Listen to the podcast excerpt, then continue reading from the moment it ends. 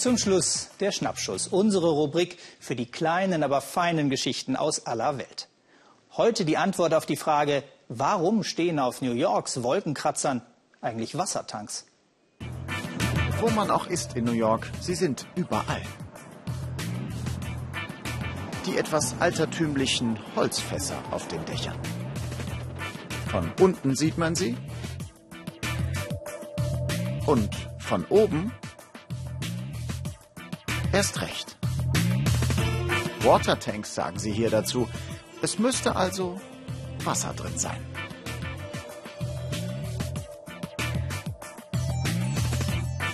Also Wasser ist drin, das stimmt. Aber die Frage ist, wie kommt das Wasser hier hoch? Regenwasser? Kann es ja nicht sein. Oben ist ein Deckel drauf. Und vor allem, was macht das Wasser hier oben? Wenn es irgendwo eine Antwort auf diese Frage gibt, dann hier.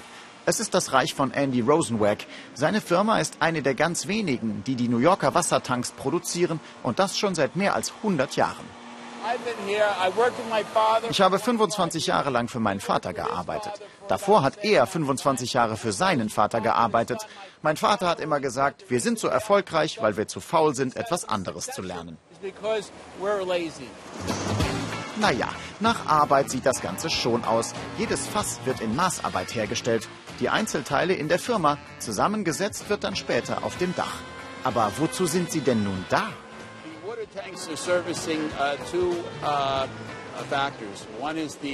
Wassertanks haben zwei Aufgaben, Trinkwasserversorgung und Feuerschutz. Das New Yorker Wasser kommt aus großen Reservoirs in und vor New York. Der natürliche Wasserdruck, der von dort kommt, reicht nicht aus, um die ganze Stadt zu versorgen. Er reicht nur bis zum sechsten Stock. Jeder, der darüber wohnt, muss sich etwas einfallen lassen, um Wasser zu bekommen. Er muss den Wasserdruck irgendwie erhöhen. Andy nimmt uns mit auf das Dach eines zwölfstöckigen Gebäudes. Je mehr Stockwerke, desto schwerer die Wasserversorgung, erklärt er. Der Druck von unten muss so stark sein, dass ganz oben immer noch genug Wasser aus dem Hahn kommt. Wenn der natürliche Druck nicht reicht, müssen Pumpen her. Die schaffen es aber nicht, das Wasser gegen die Schwerkraft und durch die engen Leitungen im Haus nach oben zu pumpen. Die Tanks sind die Lösung.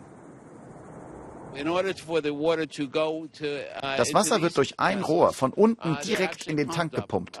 Von dort hilft dann die natürliche Schwerkraft, das Wasser von oben nach unten im Haus zu verteilen.